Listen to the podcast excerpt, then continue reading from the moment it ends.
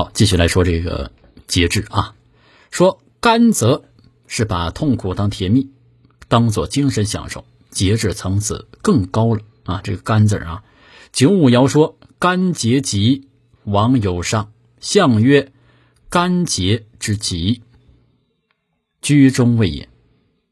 甘美愉悦节制，吉祥啊，往前进就会受嘉奖，受到尊重。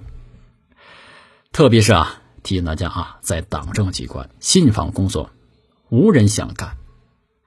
吴天祥在此刚干了几十年，他以愉快之心做着乏味的工作，不仅当上副局长，还成为啊这个湖北的名人，受到总书记接见。这许多事情啊，都是很难啊，很艰难，自己不想太干。那如果善于节制，以愉快的心情去干，说不定峰回路转，取得超出意想的。好的回报，而节制从根本上、从本质上讲是辛苦的，有的时候甚至很痛苦。那么《易经》一方面呢反对以节制为苦，从而放纵自己不加节制的行为；另一方面也承认苦节是有害的。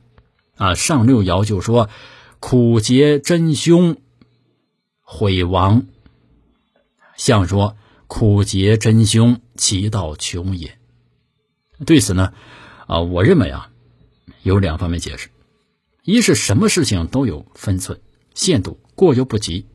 如果有些人为求长寿，本来酒也喝，肉也吃，那么现在一滴酒不沾，一块肉不吃，看到别人喝酒吃肉，眼睛发绿，可又节制，这种苦节不给自己增寿，说不定减寿了。